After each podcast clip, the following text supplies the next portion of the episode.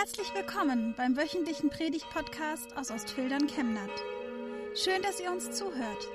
Schön, dass Sie auf diesem Weg Teil unserer Gottesdienstgemeinde sind. Liebe Gemeinde, der moderne Mensch hat das Leiden zu fast 100 Prozent verdrängt. Durch die Entwicklung der Medizin ist die Lebenserwartung enorm gestiegen. Keiner muss heute mehr Schmerzen haben, jedenfalls keine schlimmen. Schließlich gibt es Schmerzmittel und Palliativmedizin. Die Kindersterblichkeit in Deutschland tendiert gegen Null. Manche Forscher träumen schon davon, die Alterung des Menschen endgültig auszuschalten. Es gibt medizinische Serien, die man dem Menschen einflößen kann, und dadurch wird die Alterung fast beseitigt. Dann könnten wir sogar auf Erden ewig leben und hätten fast schon paradiesische Zustände. Und dann kommt ein klitzekleines Virus in Form einer Krone. Es gibt keine Medikamente dagegen. Viele Menschen kämpfen um ihr Leben, manche sterben sogar. Und plötzlich bricht Panik aus. Wer einkaufen war, hat diese leeren Regale gesehen. Zum ersten Mal wieder seit der Wende, seit so viele rübergeströmt sind und seit ich mich erinnern kann, zum ersten Mal. Man macht Witze darüber, um damit fertig zu werden. Alle Kinder spielen auf der Straße, nur nicht Mona, die hat Corona. Ja, auch hier in Chemnat ist das Virus angekommen und heute wäre hier jemand vorne gestanden und hätte die Lesung gemacht, der nicht aus dem Haus geht heute. Müssen wir jetzt Angst und Panik haben? Sonst geht jeder seinen Geschäften nach, aber überall gibt es gerade nur dieses eine Thema, Corona und die Folgen. Und plötzlich laufen auch die Geschäfte nicht mehr so. Die Wirtschaft droht einzubrechen. Haben wir es womöglich verlernt, mit Großkrisen umzugehen? Wie kaum ein anderer hat Paulus, der Apostel, Herausforderungen und Leid auf sich genommen. Bei ihm war es, um das Evangelium zu verbreiten. Und die Welt damals war noch gefährlich. Das Reisen war gefährlich, Giftschlangen, Krankheiten, aber auch Feinde haben ihn bedroht. Und er wollte unbedingt einmal nach Rom kommen. Für damalige Zeit war das eine Weltreise, einmal durch die bekannte Welt. Und um sich dort bekannt zu machen, bei den, der christlichen Gemeinde, die es schon gab, hat er einen Brief geschrieben.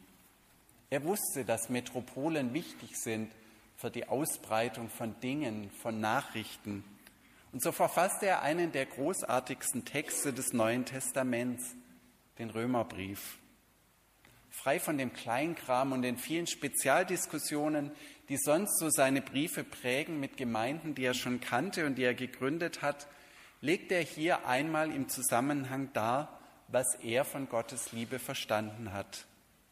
Und so ist das dichteste Stück Theologie entstanden, das es im Neuen Testament gibt. Hören wir heute einen Predigtext aus Römer Kapitel 5.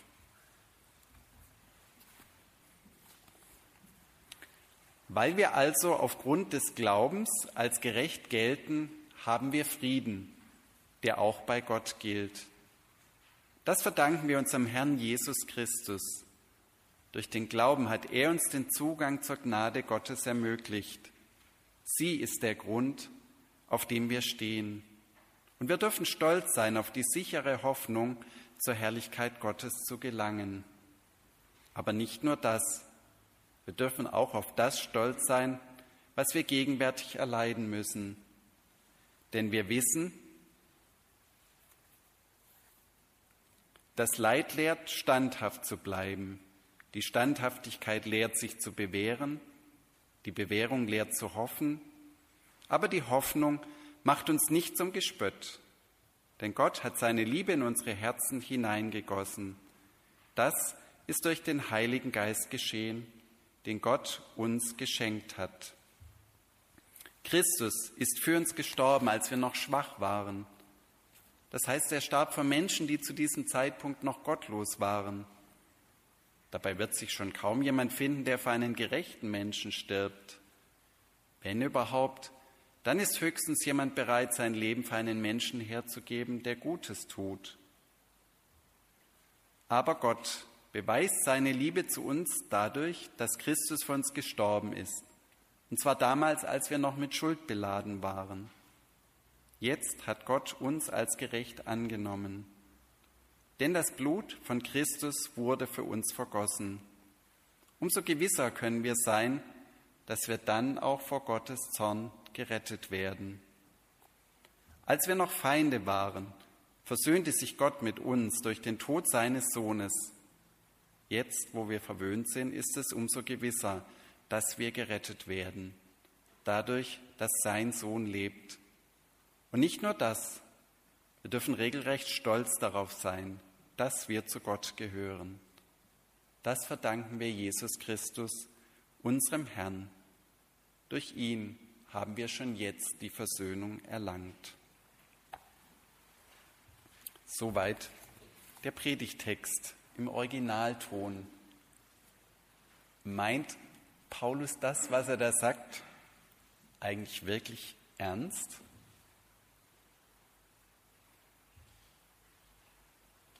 Wir sollen stolz sein auf das Leiden, froh sein, wenn es Probleme gibt. Es tut uns angeblich gut, wenn wir nicht ungestreift durchs Leben kommen. Wer würde nicht, wenn es Probleme gibt, lieben gern mit jemand tauschen, der gerade ohne Not durchs Leben kommt. Was steckt dahinter? Wie kommt Paulus darauf? Dafür müssen wir uns seine Argumentation genauer anschauen. Als gebildeter Rhetoriker arbeitet er hier mit einem Kettenschluss. Vier Glieder hat diese Kette. Denn wir wissen, dass das Leid lehrt, standhaft zu bleiben. Die Standhaftigkeit lehrt sich zu bewähren die Bewährung lehrt zu hoffen, aber die Hoffnung macht uns nicht zum Gespött. In Kurzform lautet das so. Leid führt zu Standhaftigkeit, führt zu Bewährung, führt zur Hoffnung. Spannend ist das zweite Kettenglied. Standhaftigkeit bedeutet wörtlich drunter bleiben im Griechischen, also aushalten, nicht gleich weglaufen. Wer ein modernes Wort dafür haben will, es geht hier um Resilienz. Wenn wir wissen, dass Gott eines Tages alles in Ordnung bringen und gut machen wird, dann können wir die Herausforderungen dieser Welt aushalten, sagt Paulus. Das wichtigste Problem, nämlich die Trennung von Gott, ist beseitigt. Und bei all den anderen kleinen Problemen kann Gott uns dann ebenfalls helfen. Wer das ein paar Mal in seinem Leben erlebt hat, der wird gelassener und kann schließlich in allen Gefahrensituationen hoffnungsvoll bleiben. Denn die Hoffnung richtet sich ja nicht auf uns, dass wir es schon irgendwie schaffen werden, sondern sie richtet sich auf Gott. Gott, der uns helfen kann. Gott, der von oben her den Überblick über unser Leben hat. Gott, der weiß, was wir aushalten können, ohne zu zerbrechen. Gott, der weiß, was uns gut tut und wer uns durch überstandenes Leid zu den Menschen formen will, die er aus uns machen möchte. Wie sieht das konkret aus? Ich denke an Menschen, die früh ihren Partner verloren haben im Leben und trotzdem nicht verbittert sind. Ich denke an Helden der Migration, die vor dem Flüchtlingselend nicht davonlaufen sondern praktische Hilfe leisten, oft bis an den Rand der Erschöpfung, gerade auch in diesen Tagen. Ich denke an Menschen, die bei uns in Ostfildern unermüdlich im Einsatz sind, damit Flüchtlinge hier eine neue Heimat bekommen, damit sie einen Fuß auf den Boden bekommen und wieder Lebensfreude und Hoffnung haben. Ich denke auch an Menschen, die im Pflegebereich tätig sind, unter Arbeitsbedingungen, die kaum auszuhalten sind und die trotzdem für einen Menschen der Lichtblick des Tages sind, wenn sie vorbeikommen und das Notwendige tun. Das beste Beispiel müssen wir nicht lange in unserem Umfeld suchen. Das beste Beispiel für die Überwindung von Leid und für neue große Hoffnung, das ist Jesus selbst. Und damit komme ich zum zweiten Punkt, dem Stolz auf Gottes überwältigende Menschenliebe in Jesus Christus. Ja, wir können als Christen stolz sein auf das, was Gott in Jesus getan hat. Er ist für uns gestorben, als wir noch Sünder waren. Wir sind in der Passionszeit und gehen auf den Karfreitag und auf Ostern zu. Und er ist für uns gestorben, als wir noch gar nicht gelebt hatten, im Voraus, als wir noch Sünder waren, uns nicht für Gott interessiert haben. Er geht gigantisch in Vorleistung mit dem, was er tut, für jeden Menschen, egal ob der davon etwas wissen will oder nicht. Gott erweist seine Liebe, so formuliert es Paulus, zu uns darin, dass Christus für uns gestorben ist, als wir noch Sünder waren.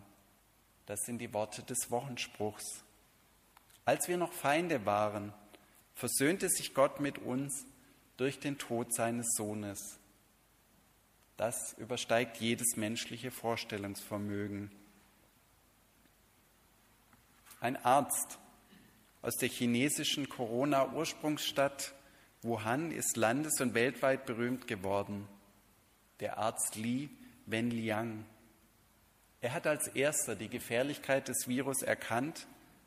Er wollte warnen und durfte es nicht und ist wenig später selbst der Krankheit erlegen. Er war einer der Ärzte, die ihr Leben riskieren, um anderen zu helfen, und er hat das mit dem Tod bezahlt. Ja, es kommt vor, auch unter uns Menschen, diese Opferbereitschaft. Und doch ist das unendlich viel größer, was Jesus getan hat. Jesus, der freiwillig und sehenden Auges den Tod auf sich genommen hat, um uns mit Gott zu versöhnen, damit wir alle leben können. Noch ein zweites Mal kommt dieses Wort Stolz vor im Predigtext und das ist mein dritter Hauptgedanke. Wir sollen stolz darauf sein, dank Jesus zu Gott zu gehören. In der Luther-Übersetzung, die vielleicht manchen vertraut ist, klingt das ein bisschen anders. Wir rühmen uns Gottes durch unseren Herrn Jesus Christus. Aber so klingt es doch noch viel griffiger. Dabei hat Stolz und das sich rühmen sonst in der Bibel gar kein so gutes Image. Worauf sind Menschen nicht alles stolz? Auf ihre Leistungen, die man dann bei einem Lebensrückblick aufzählen kann. Auf ihr Aussehen vielleicht, ihre körperliche Fitness.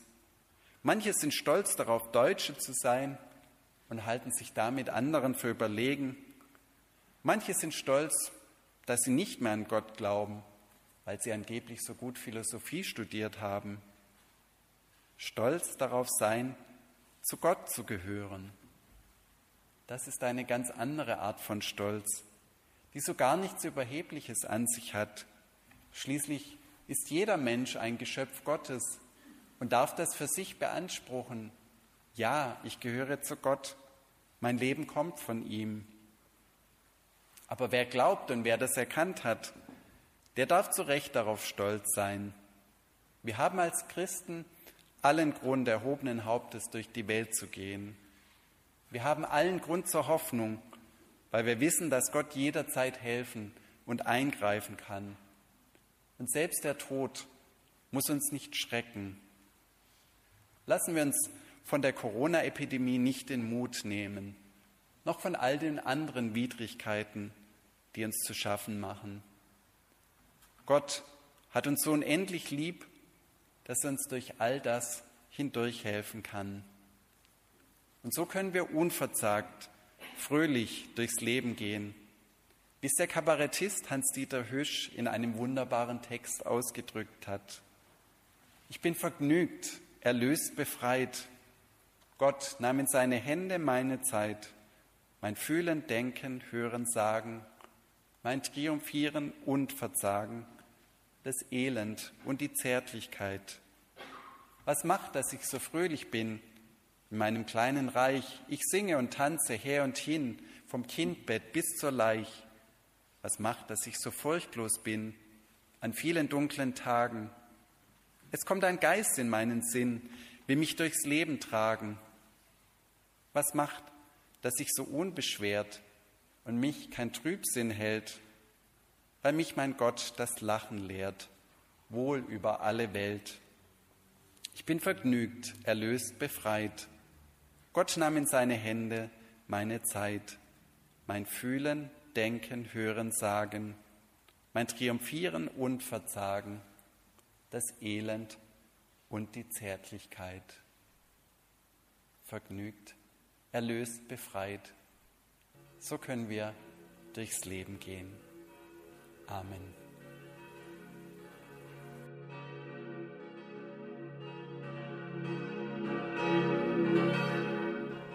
Wir wünschen eine gute und gesegnete Woche und hoffen, dass Sie nächste Woche wieder dabei sind oder wir dich beim nächsten Mal im Gottesdienst vor Ort sehen. Weitere Infos zur predigenden Person und zu den Angeboten unserer Kirchengemeinde findet man auf unserer Homepage chemnat-evangelisch.de.